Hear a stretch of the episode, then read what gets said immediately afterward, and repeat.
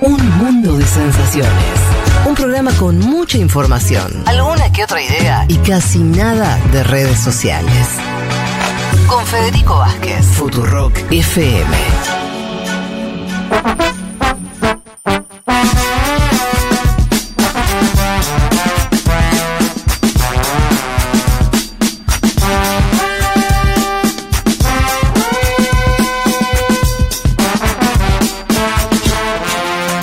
Empecemos esta columna de Mundo Expandido también tomando el tema de las derechas, pero. En este caso en relación al cambio climático. Me interesa ver un poco eh, qué, qué políticas ambientales tuvieron algunos gobiernos de derecha para analizar qué pasa cuando ciertos líderes eligen negar el cambio Sí. climático como realidad. Vamos a repasar eh, la política ambiental de Donald Trump, de Bolsonaro en Brasil y de Giorgia Meloni en Italia, un poco para ver a qué atenernos con, Sí. con Milei.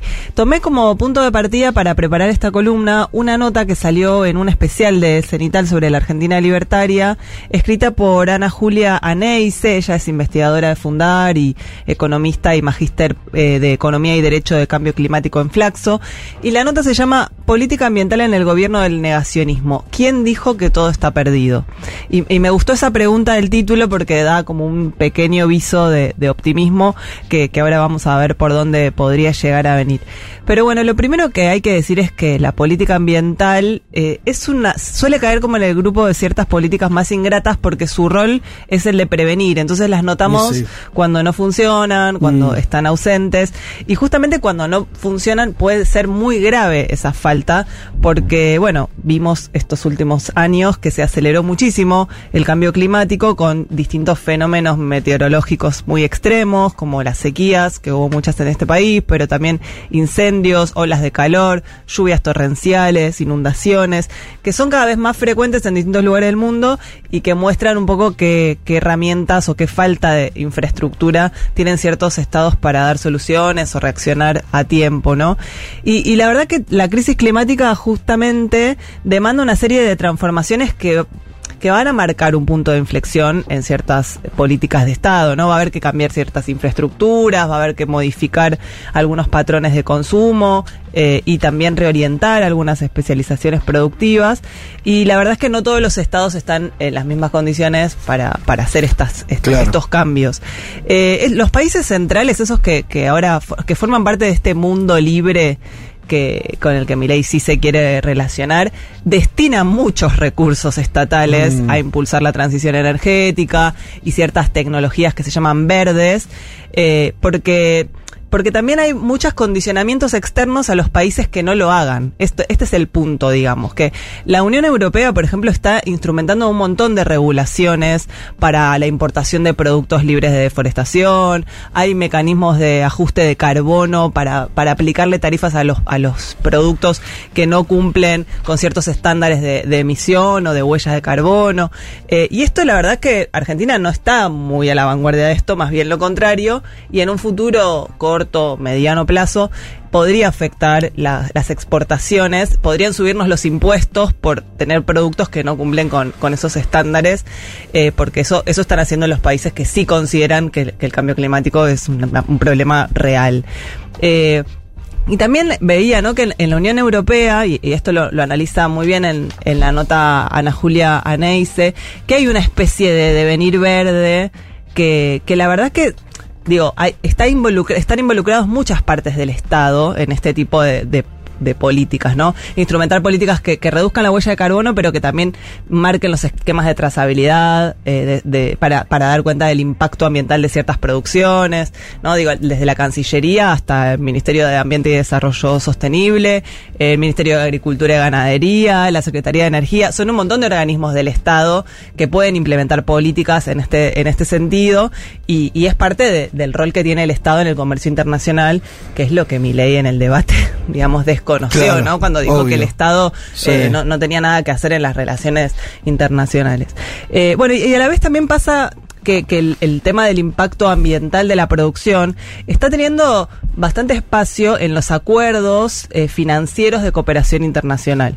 Eh, hay países que orientan su inversión en otros en proyectos alineados con ciertos objetivos de, de sustentabilidad y Argentina digo, eh, puede ir a tener que ir a buscar ese financiamiento y que no se lo den justamente por no atenerse a, a estos cambios, ¿no? Entonces ahí puede haber un tipo de problema para Milei. O sea, Milei va a querer ir a buscar dinero a una serie de países Sí. que tal vez sus organismos no se lo presten si él sigue con estas políticas negacionistas. Eh, analicemos un poco qué, qué pasó con Trump y Bolsonaro, que son dos gobiernos Ah, claro. ya terminados, Sí, y también con Meloni, para dar ejemplos concretos de estas políticas. Lo primero que hay que decir es que todos estos países eh, suscribieron al Acuerdo de París, que como ustedes sabrán fue un acuerdo que se hizo en 2016 con 194 partes, Mm. son 193 países y la Unión Europea, que establece una serie de, una serie de objetivos eh, internacionales a largo plazo para todas estas naciones que suscriben y Argentina firmó ese acuerdo. eh, que, que, digo, el, el punto básico del Acuerdo de París es reducir eh, las emisiones de gases que generan el efecto invernadero para que la temperatura del mundo no aumente tanto más, Sí. o que no aumente más de 2 grados centígrados. Sí. Eh, y bueno, y, y re- revisar esos compromisos de cada país cada cinco años, financiar Sí. a los países en desarrollo para mitigar los efectos del cambio climático. Y, y digo, esta, este tipo de, de solución coordinada a nivel internacional hace que los países con más recursos destinen esto, financiamiento a los de bajos recursos con estos objetivos comunes que, que se pactaron en el Acuerdo de París. Bueno, lo primero que hizo Donald Trump cuando llegó a la presidencia de Estados Unidos en enero de 2017 fue salir del Acuerdo de, de Sí. París, retirarse eh, y sobre todo borrar eh, el cambio climático como una de las eh, de los enemigos de Estados Unidos, digamos. Eh, de- pasó a, a- a decir que eso no era ya un problema, Sí. por lo menos no iba a serlo durante su gobierno. Y es lo primero que hizo Biden cuando asumió el 20 de enero de 2021, volvió al Acuerdo de París el primer día de su Péndulo gobierno. total. Para un lado, para el otro, sí. Bueno, el medio ambiente fue claramente de los grandes perjudicados durante el mandato de, de Trump. Eh, de hecho, hay mucha gente que piensa que su, digamos, su principal prejuicio está, está ahí. Ah, sí. Eh, porque, de- como la herencia más dramática de, de Trump. fue Digo esa. porque, porque lo que vos señalaste hasta ahora, uno puede estar de acuerdo que no está bueno. Tampoco tengo para mí que los acuerdos internacionales sean, viste, cosas que, que derramen en la, en la claro, realidad claro. de una manera. Pero digo, quiero que No, me profundices esto que decís. Sí, por cómo atacó a la ciencia. Ah, Eh. O sea, la- eh, atacó y, digamos, eh, dejaba sin efecto una serie de, estudios que se venían comprobando que eso estaba generando un perjuicio para su país. Él decía, no, no, dejo de creer en la evidencia científica. Bueno, entonces decía, eliminó el cambio climático de la lista de amenazas a la seguridad nacional y derogó 125 normas de regulación ambiental, a razón de 30 normas por año, que esto abarcó un montón de, áreas. Por ejemplo, no sé, exoneró de evaluaciones de impacto ambiental a un montón de emprendimientos de infraestructura como oleoductos o autopistas, se podían construir sin marcar qué impacto tenían. Eh, revirtió el estatus de protección de algunas reservas naturales para que a partir de ese momento se pudieran explotar sus recursos naturales. Un ejemplo muy, muy claro fue en el Parque Nacional Tongas en, en Alaska, que es uno de los sitios más relevantes en cuanto a la protección de bosques, que hay árboles de, no sé, mil años de edad. Trump permitió el ingreso de empresas madereras para talarlos. Eh, o también perjudicó mucho los territorios protegidos eh, para, para los pueblos originarios, alentando que ingresaran en esas zonas Mm. empresas o industrias eh, de hidrocarburos y, y- y oleoductos. Y, y- y trató de transferir esas tierras consideradas eh, sagradas a, a las grandes corporaciones mineras y, y se alineó con las corporaciones de carbón y de petróleo para flexibilizarle todas las bueno, todos los controles sobre la emisión de, gases del, efecto invernadero, que era justamente lo que ah, se había dicho en el acuerdo de, de París.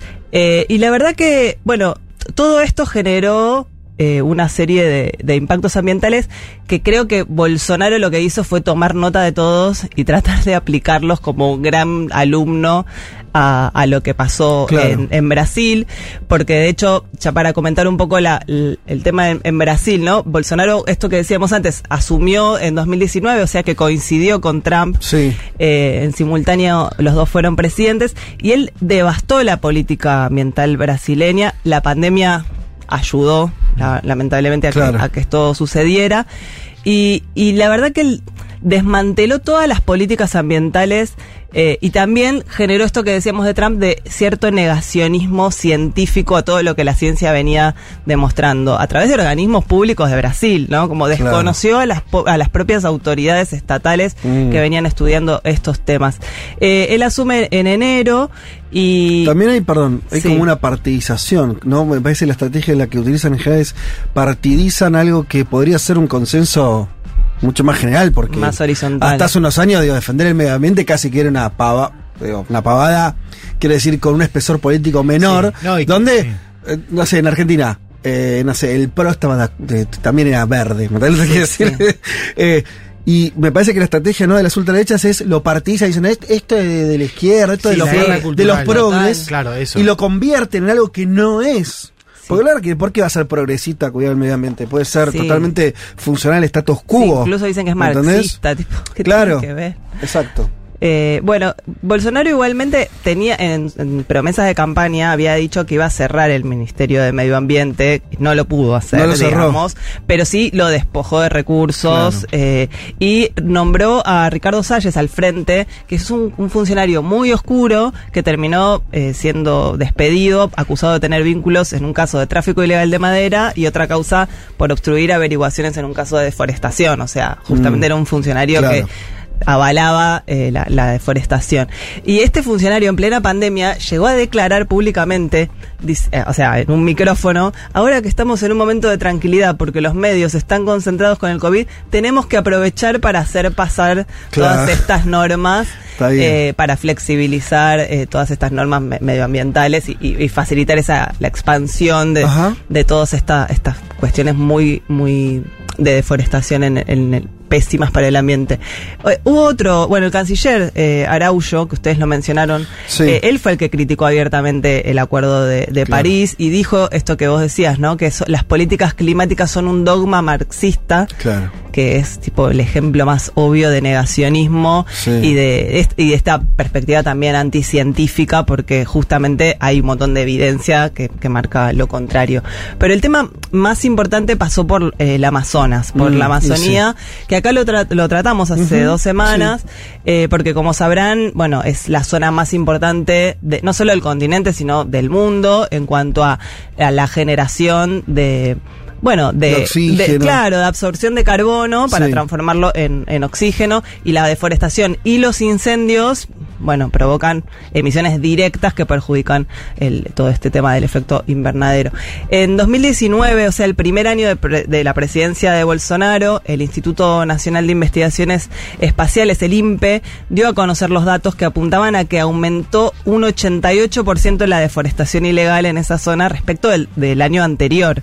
Y la reacción de Bolsonaro cuando le señalan esto en su primer año de mandato fue cuestionar la veracidad de los datos, echar al director del organismo y recortar presupuestariamente el, el- bueno todo el, el- el dinero que recibían las instituciones que seguían y aplicaban políticas públicas en este sentido, como el Instituto Brasileño del Medio Ambiente eh, y Recursos Naturales Renovables y la Fundación Nacional del Indio, que es la- el FUNAI, que es una agencia de protección del gobierno para los intereses y las culturas de, de los pueblos originarios. O sea, des- desmanteló todos estos, estos instrumentos públicos y estos institutos. Perdón, en es, no me acuerdo el año, por ahí vos, Juan, te lo acordás porque creo que vos conocías más al, al cronista.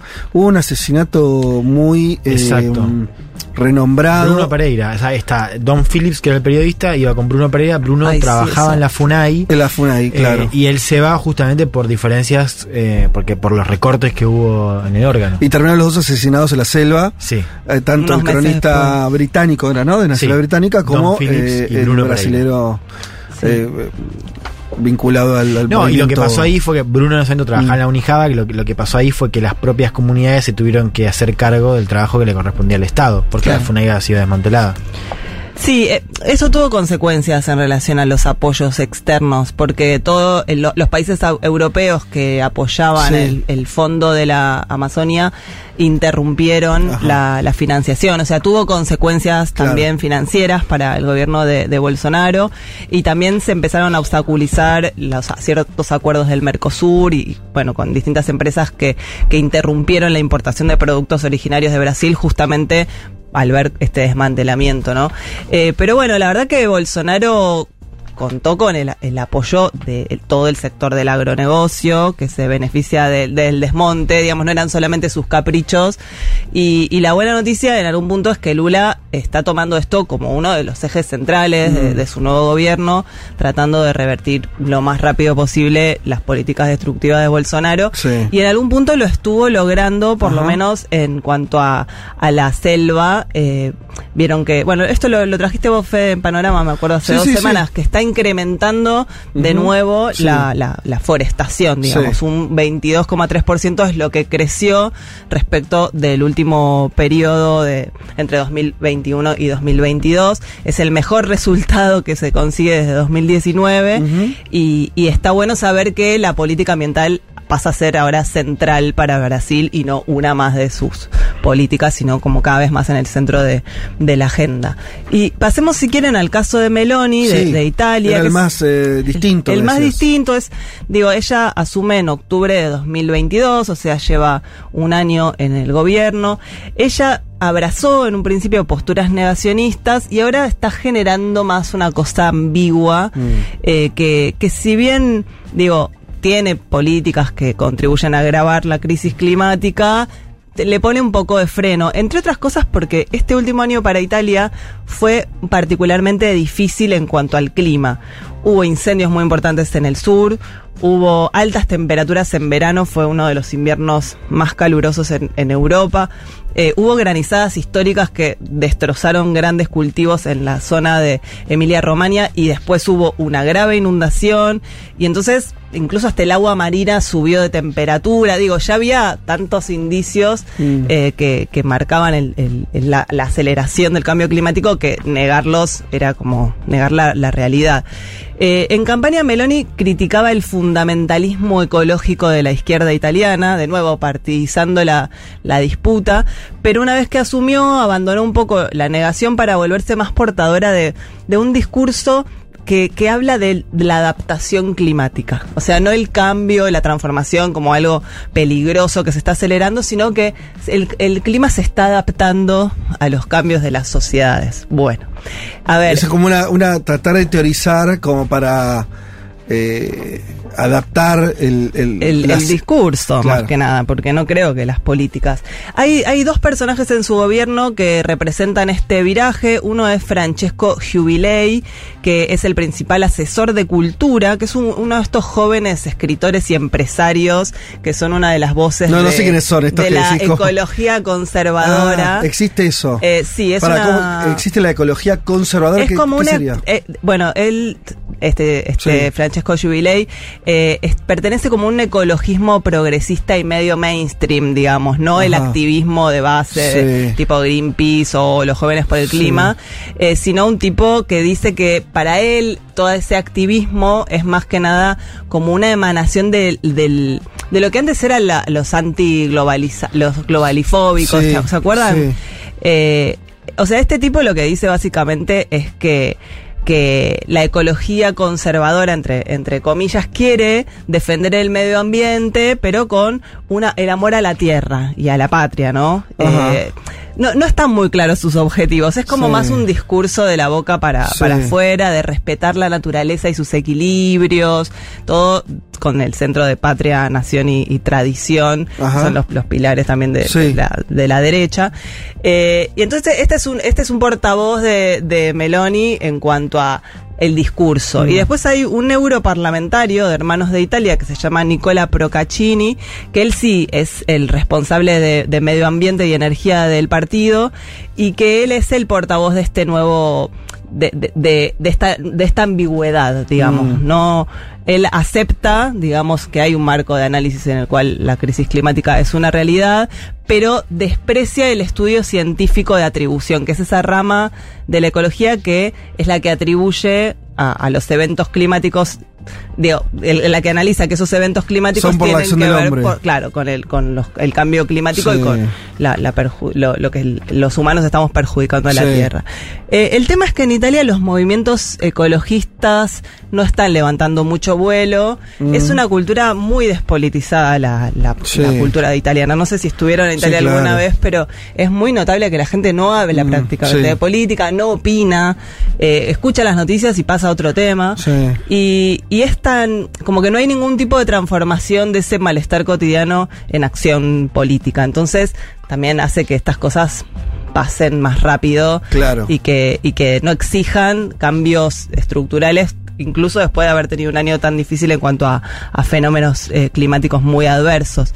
Eh, y la verdad que acá es cuando, bueno, me acordaba de la otra columna que preparé, ¿no? De los jóvenes activistas que, que en Europa se manifestaban rompiendo cuadros en museos, ¿no? Como está un poco desenganchada la, la, la necesidad de la política pública ambiental, del reclamo o, de, o del activismo más masivo, ¿no? Como que son jóvenes que, que tienen su, su propia de- agenda, pero que eso no impacta de una manera demasiado masiva al interior de la sociedad y entonces cuesta mucho más seguir estas políticas y exigir que, que los, los que gobiernan tomen medidas puntuales. Bueno, porque a veces pasa con, con la ecología o el ambientalismo, con- entiendo que es el término más correcto, que a veces queda como una agenda que está desenganchada de otras. Entonces, si esa agenda, ahí empieza, me parece un proceso de despolitización o de, no sé, digo, si está desenganchada de otros, de otros reclamos, es muy difícil leerlo en términos más... eh, eh, esto que vos decís, que, que no sucede, que sucede algo distinto a solamente algunas personas, grupos, militancias, qué sé yo, que levanten esas banderas. Sí. Sí, y acá para volver un poco a Argentina habría que pensar eso, ¿no? ¿Qué, qué postura vamos a tomar en cuanto a este negacionismo pase a tener eh, relevancia en la agenda política o, o- o- o su falta de relevancia en la agenda política de, de mi ley? Me parece que, que lo que pasa con las figuras así tan negacionistas es que atrasan y corren el eje de una discusión que ya venía eh, bastante más impuesta, ¿no? Entonces no tenemos que, que permitir que eso suceda. Y lo bueno, entre muchas comillas, de, es que hay muchas políticas ambientales en Argentina que dependen de, de las provincias. Eh, hay una especie de federalismo ambiental Sí. en cuanto a los espacios protegidos, Mm. en cuanto a las legislaciones para la minería a cielo abierto. Digo, hay, hay Sí. políticas que pasan a depender pura y exclusivamente de las provincias, entonces ahí tal vez se le puede hacer algún tipo de contrapeso.